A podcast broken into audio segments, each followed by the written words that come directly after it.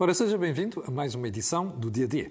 O Dia D, como sabe, é aquele programa criado aqui no âmbito do canal Acordo do Dinheiro para analisar o país à direita. Ora, semanalmente rodam aqui entre quatro analistas. O desta semana é o João Marcos de Almeida e o Rui Ramos. E o que é que vamos falar uh, hoje, no programa de hoje? Olha, Rui Rio, que escolhe o PS em vez do CDS, a acusação aos antigos membros do governo de José Sócrates nas PPP rodoviárias, e nas notas finais, a partida de Angela Merkel e também a convenção da Iniciativa Liberal. Rui, vamos começar por ti. Rio escolhe o PS em vez do CDS? Sim, eh, faz uma certa lógica eh, para ele.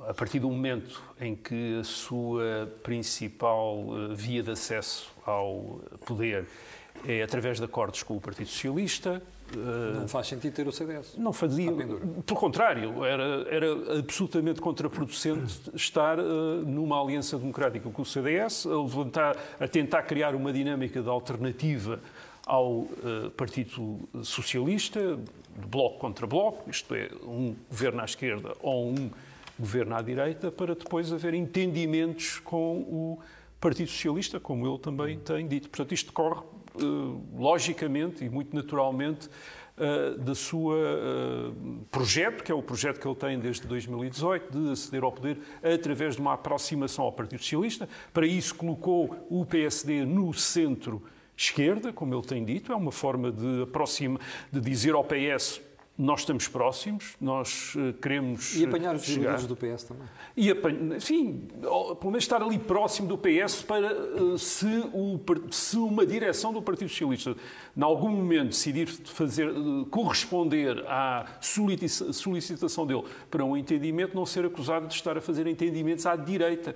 Isto é, à direita, mas com, à direita do Partido Socialista, mas com um outro partido do, do centro-esquerda. A mesma, a mesma lógica, creio que detectamos na eh, composição das listas que foram imediatamente publicadas, que é uma coisa curiosa. Ele eh, começou por colocar em discussão a, a, coligação e quase meia hora depois já tinha as listas feitas, o que quer dizer que de facto a coligação com o CDS nunca horas, esteve qualquer nunca esteve sim nunca esteve em, em causa. Isto é, nunca nunca jamais ele pensou em fazer essa essa coligação. Mas a, a confecção das listas é exatamente a mesma coisa. Fico, toda a gente ficou muito escandalizada por ele ter afastado aqueles que não o tinham apoiado uh, nas últimas eleições diretas para o PSD. Mas não é nenhuma surpresa.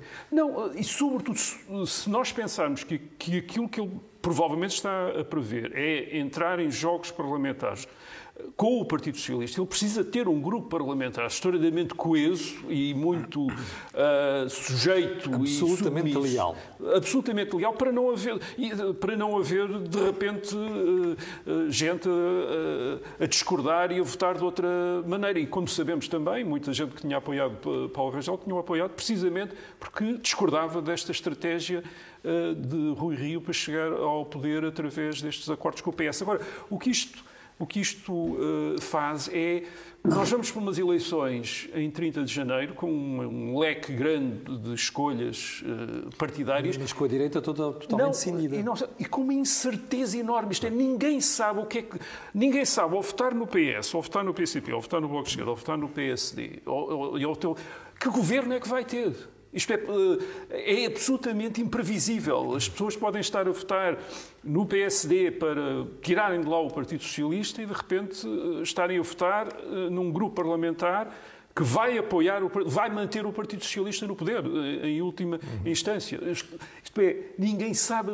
É, é, é, é como deitar votos uh, numa uh, numa, enfim, num receptáculo sem saber o que é que vai sair dali. Isto é, literalmente as pessoas não vão saber no que estão a votar. Esse é que é o ponto importante destas eleições de 30 de janeiro, com esta situação criada por Rui Rio Sim. e por outros. João, primeiro, concordas com a ideia de que Rui Rio preferiu o PS e o CDS em segundo lugar? Isto não dá cabo de qualquer relação de confiança na direita portuguesa, tanto com o CDS como com a Iniciativa Liberal. Porque se eu fosse Iniciativa Liberal, estava a pensar neste momento, fez aquele, faz-me a mim.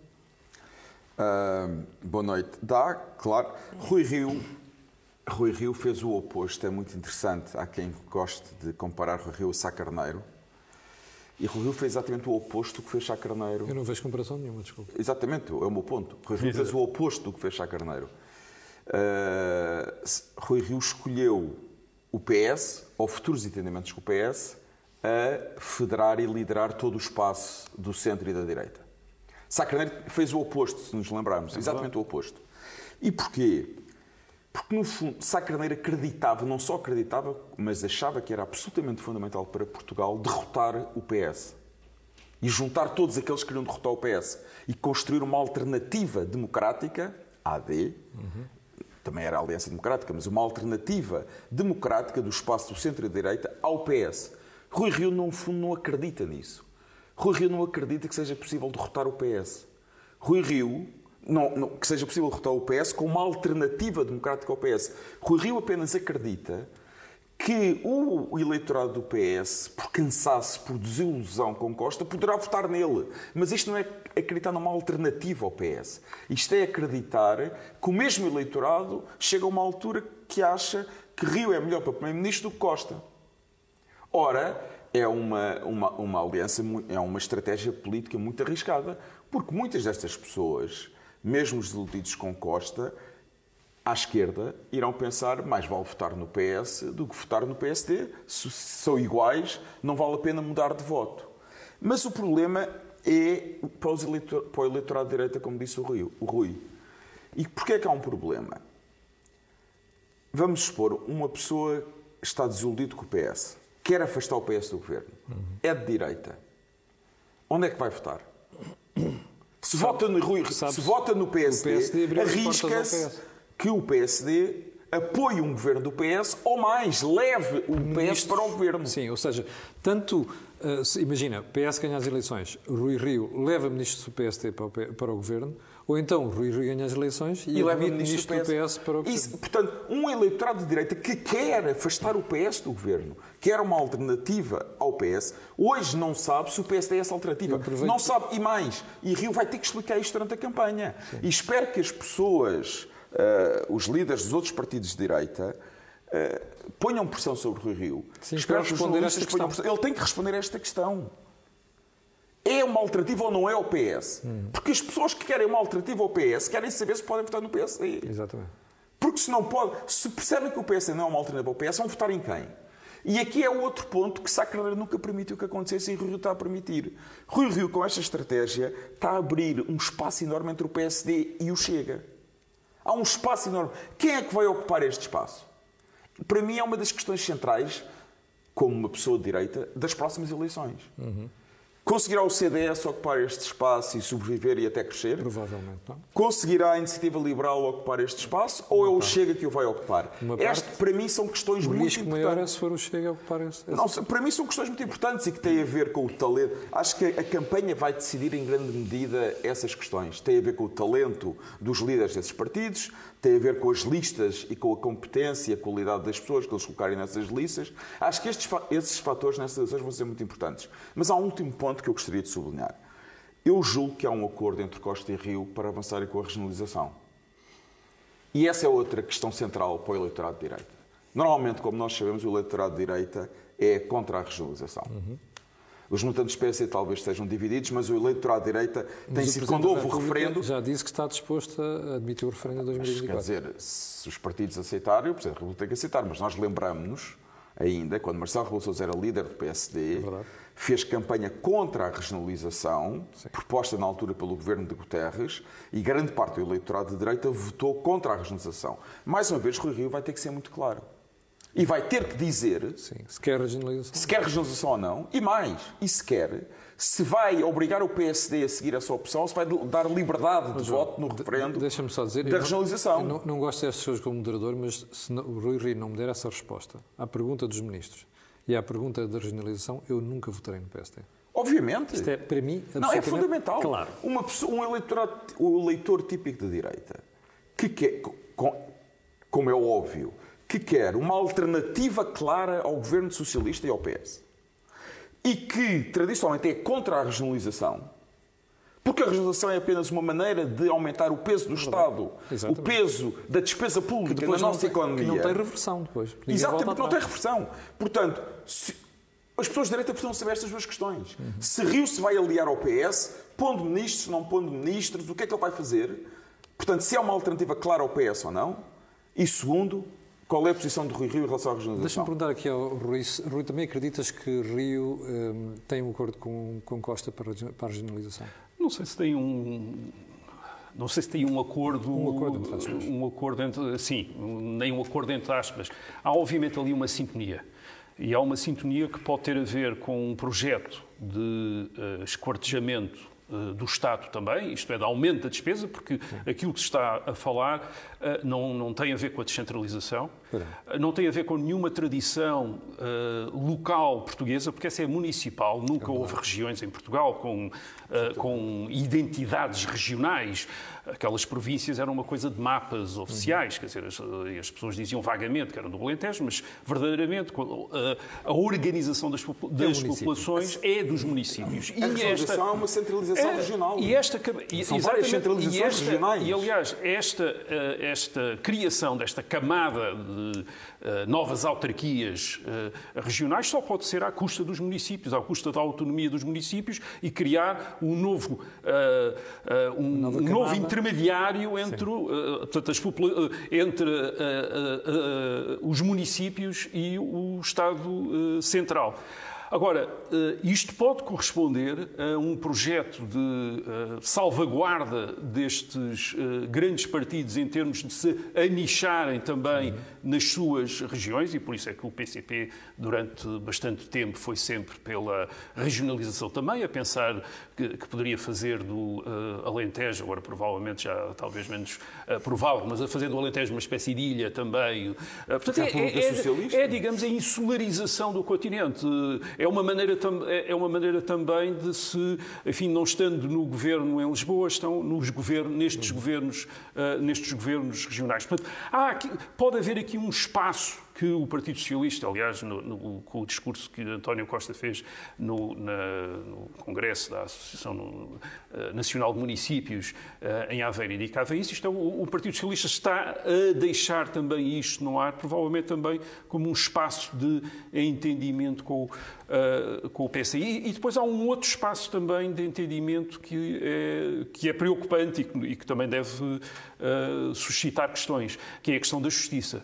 a, a reação de Rui Rio num tweet à uh, prisão de João Rendeiro, uh, João Rendeiro uh, faz lembrar aquela visão que José Sócrates tem da justiça, isto é, que foi preso porque houve uma conspiração, isto é, porque os investigadores polícia, os tribunais estão ao serviço de um partido, portanto, uh, repararam no calendário eleitoral, vamos prender o, o, o, rendeiro para favorecer o governo. É, uh, já, já sei que apareceu, entretanto, uma deputada do PS a dizer que isto é uma interpretação abusiva, mas é o que está lá escrito no tweet, infelizmente ele publicou o tweet e, portanto, nós lemos. Escreveu aquilo, e aquilo que a não ser que alguém tenha é escrito em vez que há, ele, que há, foi preso porque há eleições. Portanto, esta, esta visão de, da justiça em Portugal como um instrumento dos partidos só pode indicar, só pode indicar uma coisa: é a intenção de tornar a justiça um instrumento dos partidos. Oh, oh, João, e, portanto, esta ainda... também é outra preocupação que se deve ter em relação àquilo que é um projeto Rio. Não é só pôr em causa as reformas em Portugal, com o Partido Socialista não se faz reformas.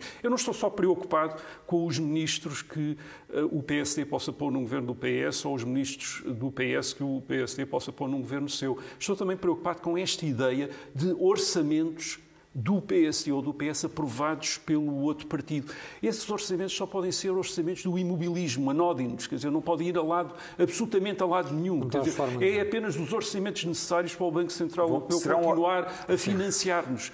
E isto é preocupante também. Deixa-me perguntar aqui ao João, desta vez, ainda por mais, até havia razões para o Rui Rio criticar o que estava a passar. Não era necessariamente dizer que é por causa das eleições. Não. Agora, a forma como o processo não. passou... Ele já devia ter criticado ele devia criticar tudo o que se passou anteriormente. Também achei ridículo, quer dizer, pessoas do PS elogiarem a justiça portuguesa pela prisão de Rendeiro na África do Sul. Quer dizer, é patético. Exatamente. Quer dizer, Rendeiro, a, verdade é que Rendeiro fugiu de uma maneira que põe em causa seguramente o modo como funciona a justiça em Portugal e não nunca devia ter fugido daquela maneira, mas fugiu. Agora, a prisão de Rendeiro não. A justiça portuguesa não tem mérito nisso. Agora, eu também acho que Rio teve uma, e concordo com o Rui, a reação de Rio indica, mas não é só esta reação, nós sabemos o passado de Rio, sabemos. sabemos o que ele tem dito sobre a justiça, ele tem realmente esta visão da justiça. É. E o que é preocupante é que quando Rio fala de reformas para Portugal, nunca fala de reformas económicas e sociais. Exato. Fala sempre de reformas políticas, jurídicas e institucionais. Por isso é que ele fala desta fantasia da revisão constitucional, em que realmente é preciso o PSD e o PS para haver uma revisão constitucional, mas a revisão constitucional de Rio não é para tornar Portugal um país onde se possa criar mais riqueza e produzir mais. É para fazer reformas, precisamente no sentido da regionalização, hum. reformas em que o poder político vai controlar mais a justiça. Dos partidos reformas, mais, onde ele, ele, partido, E, portanto, Rui Rio, no fundo, o que Rui Rio quer, o sonho de Rui Rio provavelmente é ser um dia o Rui falava do sonho do Partido Comunista nos anos 80 ter uma espécie de República Socialista no Alentejo. E Rui Rio quer ser uma espécie do governador, do presidente da região do Norte. Portanto, uh, não comparem Rui Rio a Sá Carneiro, porque a ambição dele é ser uma espécie de Alberto João Jardim do Norte de Portugal. É, é a grande ambição de Rui Rio. Você está com o dia D e vamos de imediato passar ao segundo ponto. A Justiça um, terá terá constituído, aliás, constituiu como arguidos dois ex-secretários de Estado, José Sócrates, Paulo Campos, e também o antigo uh, secretário de Estado das Finanças, Carlos Costa Pina. João, vou perguntar por ti. Estás surpreendido? Não, não estou surpreendido. Uh, deve devemos dizer, para ser justos, que, apesar de tudo, as acusações são menos sérias do que alguns esperavam. Portanto, não há acusação de corrupção, e é importante frisar isto aqui, não vamos chamar, uh, falar de corrupção por tudo e por nada. Mas nem é isso. Sérios. O que me preocupa são acusações sérias. Obviamente sérias, são. São acusações muito sérias. É difícil as acusações estiverem certas, grandes prejuízos para o Estado. Exatamente, mas é esse o ponto que me preocupa, é o ponto do prejuízo para o Estado. E isto mostra como eh, a cultura do PS de governo é uma cultura. Uh, em, em que se procura, por um lado, melhorar a vida individual dos militantes do PS que, entretanto, aspiram ao governo. Hoje em dia, em Portugal, ser militante do PS é uma carreira. Não é uma opção ideológica, como deveria ser em qualquer partido político. É uma carreira. É uma carreira. Aliás, eu gostava muito um dia ver um órgão de comunicação social fazer uma seguinte investigação, reportagem pessoas que nos, em distritos fora de Lisboa, Castelo Branco, Viseu, Guarda, uh, pessoas que andaram no liceu juntas e no fim do liceu, aqueles que aderiram ao PS e aqueles que não aderiram ao PS resolveram ter uma vida profissional independente, ou como pequeno empresário ou como pequeno comerciante. E ver onde é que essas pessoas estão em termos de rendimentos 20 anos depois. O que é que conseguiram 20 anos depois? Onde é que está o senhor Joaquim, que resolveu abrir uma pequena empresa local, e o senhor Fernando, que resolveu inscrever-se no PS e ir para a política? Eu gostava muito de ver dessas comparações. Porque o PS, e por isso é que o PS tem que ocupar o Estado. Porque o Estado é onde estão os meios. Há muito dinheiro no Estado. Estando no Estado, há, há, existe acesso a recursos acesso financeiros e económicos. E, portanto, é, por isso é que o PS tem que estar no governo e tem que controlar o Estado. Porque o PS só pode dar aos seus militantes aquilo que, ele, aquilo que eles querem se ocupar o Estado. Hum. Isto é uma profissão. E como é que se chega ao Estado? Inscrevendo-se no PS. Hoje em dia, a maneira mais rápida e mais eficaz de ter acesso a recursos do Estado é inscrever-se no PS. O elevador social. Não, é o... e o ponto é, tal como isto aconteceu, isto é só mais um exemplo. E é muito importante perceber que Sócrates está na Ericeira. Não sabemos porquê, ao contrário de Render, não teve que ir para a África do Sul. Ele, aliás, ia para a África do Sul quando era Primeiro-Ministro fazer férias. Uh, agora não teve que ir para a África do Sul, está na Ericeira. Mas é preciso que as pessoas percebam que este PS é igual ao PS Sócrates sem Sócrates. E, portanto, esta cultura de usar os recursos do Estado para fins privados para ajudar empresas amigas do Estado, que depois seguramente serão empresas onde muitos dos mutantes do PS. É uma cultura socialista. Terão, é uma cultura socialista e que está presente neste PS. Não vale a pena ter qualquer ilusão sobre isso. Rui, hum, em todo o caso, hum, o facto de este processo só ter chegado a este ponto agora mostra como mal funciona a justiça portuguesa. É, a demora. Dez anos. A demora da justiça uh, é uma das uh, razões para a qual não, ter, não termos enfrentado o que aconteceu e está a acontecer em Portugal. O que aconteceu em Portugal entre 2005 e 2011, no tempo do governo José Sócrates, e que é cada vez mais claro, quer com a acusação de Sócrates, quer com esta acusação, que houve ali um projeto de controle uhum. dos recursos em Portugal, controle do Estado, controle do, das empresas que estão na órbita do Estado, controle da banca, para distribuição depois de recursos. Isto, obviamente, social. implicou irregularidades, favorecimentos, como é o caso da acusação uh, atual, e implicou também aproveitamentos pessoais, como é o caso de outras uh, acusações, como era inevitável. Tratava-se de estabelecer ali uma rede de cumplicidades, de domínio, de uh, controle, em que uns aproveitaram, outros serviram, mas uh, era inevitável que houvesse estes, uh, estes casos, estes casos todos. A demora da justiça tem sido uma das razões pelas quais não temos desvendado aquilo que, em tempos, um magistrado uh, do Ministério Público identificou como uma conspiração contra o Estado de Direito, que eu diria que é uma conspiração contra a democracia. Foi isso que houve entre 2005 e 2011, nitidamente uma conspiração contra, contra a democracia. Mas depois também há uma outra razão uh, para isso, uh, e que o João já referiu, é, é, que basicamente as pessoas que estiveram com, com José Sócrates entre 2005 e 2011 são as pessoas que estão, neste, que estão desde 2015 no governo de Portugal. Tirando os arguídos. Uh, tirando, sim, tirando aqueles. Uh, quer dizer, são as mesmas pessoas. E, e isto revela, por um lado, a fraqueza das instituições, que aliás já explica a próprio projeto de uh, controle do Estado. E de escrutínio do eleitor, do eleitor também. Sim, a fraqueza das instituições. O eleitorado, sim, o eleitor. Repara, num, numa sociedade tão enfraquecida como a sociedade é portuguesa, verdade. tão vulnerável como a sociedade portuguesa, em que o Partido Socialista cultiva a dependência,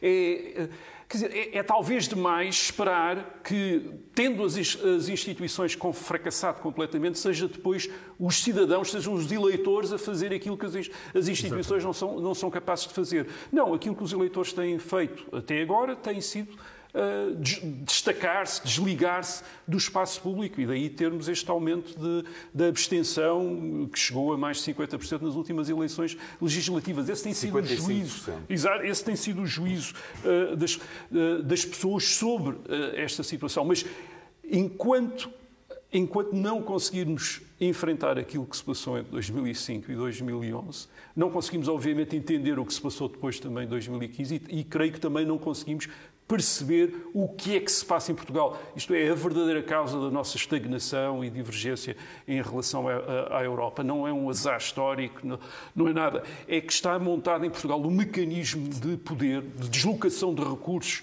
para o Estado e depois de distribuição pelo Estado entre as suas clientelas uh, desses recursos, que obviamente não é aquele que pode favorecer a, a, a melhor utilização dos recursos em Portugal. Vamos então para as notas finais de hoje. Oh, Camilo, posso só dizer uma coisa muito rápida em relação a isto? Aqui já critiquei muitas vezes o Presidente da República, mas hoje gostaria de salientar a reação do Presidente da República ao tal tweet de Rui Rio. Tem toda a razão, quer é, dizer. É não ter a noção do que é o processo. Exatamente, tem toda a razão. Mas isto é grave, porque temos um Presidente da República a dizer a um candidato a Primeiro-Ministro: o senhor escreve grandes disparates em público não e não tem a mínima noção do que é o Estado de Direito e como é que funciona a justiça. Portanto, esteja calado e não diga esses disparates. Quer dizer, isto não foi Marcelo Rebelo de Sousa chamar a atenção um antigo aluno ou um aluno numa aula. É um candidato a primeiro-ministro e líder do PSD. Eu, eu, eu deixo aqui uma questão. Imaginem que aquele tweet teria sido escrito por André Ventura. Que o Carmen Trindade. É um tweet, ah, aquilo claro. é um tweet a André Ventura. É verdade. Bom, notas finais. Tu queres falar primeiro da Convenção da Iniciativa Liberal e depois da Anglo Rui é quer falar da Iniciativa Liberal. Eu... Iniciativa Liberal. Não, eh, uma nota sobre a sexta Convenção da uh, Iniciativa Liberal. Uma parte dos comentadores festejou a Iniciativa Liberal por ter tornado aparentemente legítimo em Portugal usar o termo uh, liberal, isto é, já podemos ser liberais. Eu acho que não foi a iniciativa liberal, foi o Chega. Quando apareceu o Chega, de repente pudemos jogar aquele jogo de o fascista não sou eu, é ele, e portanto, de repente, os liberais puderam começar a dizer eles é que são fascistas, não somos nós. E, Já e podemos deixou... ser neoliberais. E depois, e depois também uma outra coisa, o impasse em que está o país, ao contrário, ao, uh, o impasse em que está o país, o encurralamento em que está o país, desde 2015, 2015 tornou menos, preocupa menos preocupante para uma parte da opinião de esquerda a questão do liberalismo, quer dizer, Sim. deixou de ser interessante e, e, exploram menos do que a outra, as questões do populismo, aquela, aquelas coisas. Portanto, aí sim, quer dizer, é bom haver uma, qualquer coisa em Portugal que se chama liberal, mas não penso que seja por causa disso que hoje já podemos dizer que somos liberais, sem como em 2006, 2007, 2008, 2009, 2012 e por aí fora, sermos imediatamente acusados de ser fascistas, porque obviamente o liberalismo era o fascismo, era, era o fascismo. Portanto, isso não. Agora, aquilo que vimos ali é. Uh, sim, o aparecimento de um partido que tem aspirações, etc., mas não, a que não se percebe que aspirações é que verdadeiramente tem. Como assim? Uh, porque eu parece-me que eles estão muito. Pareceu, pela convenção, que estão muito mais vocacionados para discutir exatamente o que é que é ser liberal, e uma das formulações curiosas que lá apareceu era que ser liberal é ser rebelde que parece assim uma espécie de anúncio comercial de uma marca qualquer, isto é, de comer determinados gelados, ou coisa assim, é um, um sinal de rebeldia. Uh, não, ser liberal não é ser rebelde, não, não, uh, não é ser rebelde. Uh, tivemos aquele momento o, momento também chega, o momento dos ovários lá da, Évora, com aquela, de repente, ser liberal era, era ser contra as vacinas e depois tiveram de vir dizer que não era bem.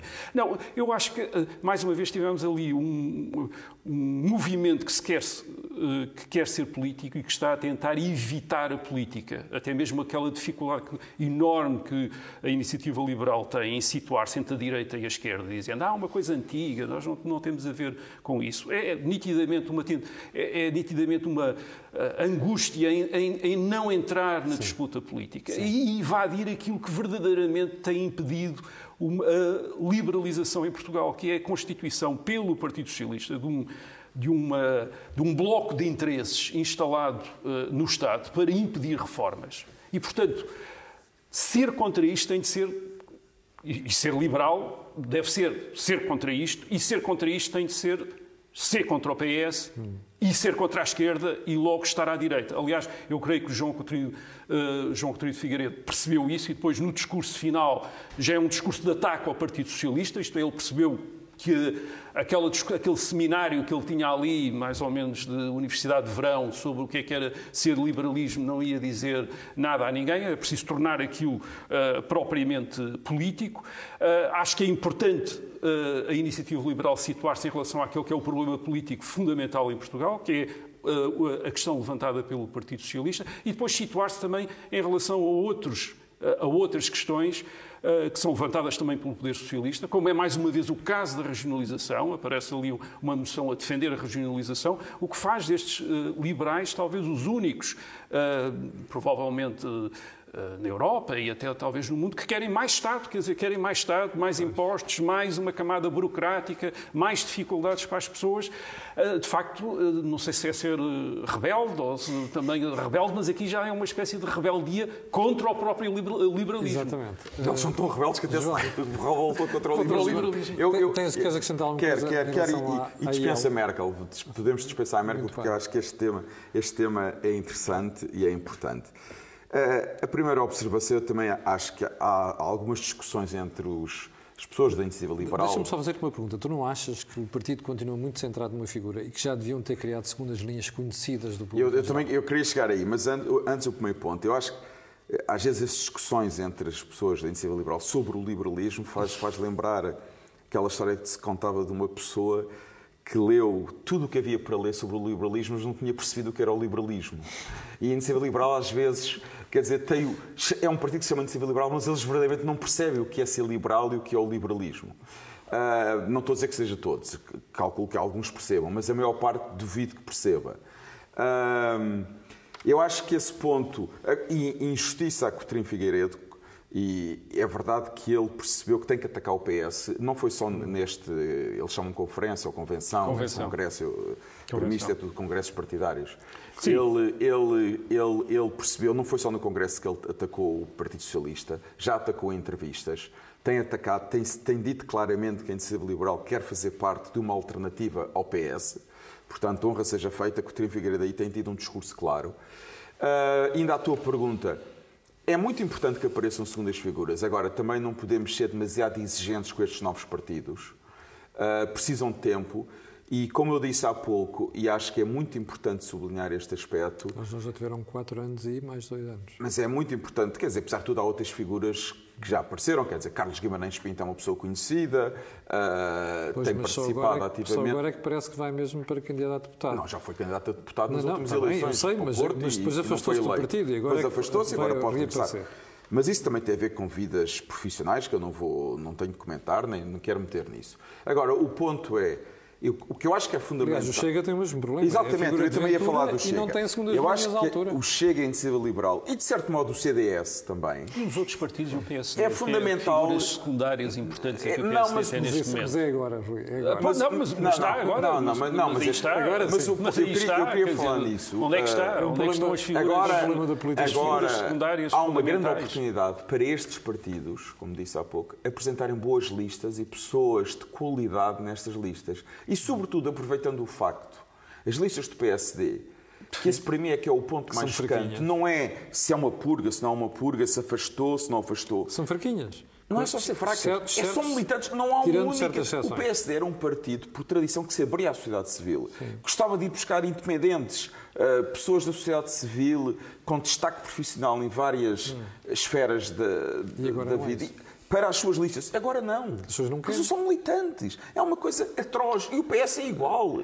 É uma coisa terrível. A política, os partidos tradicionais têm uma enorme dificuldade em atrair pessoas com qualidades de então, mérito são maltratados, ganham mal. Exatamente. E nem querem, e, quer dizer, o Partido Socialista e não, não quer, atrair mas, portanto, mas isso, isso Fechou, dá uma dizer, oportunidade a partidos como a Iniciativa Liberal, como o Chega e, como eu digo, até como o CDS, de recortarem novas pessoas, apresentarem pessoas de qualidade nas listas. E é uma das coisas que eu vou acompanhar com muito interesse, é as listas desses partidos e ver que tipo de pessoas é que eles vão pôr nessas listas e se são pessoas de qualidade. A atenção dos partidos principais. Bom, foi o dia D desta semana. Eu quero agradecer ao João e ao Rui e quero lembrar-lhe que, aliás, como sabe, o dia D é um, é um programa criado para nós analisarmos o país à direita.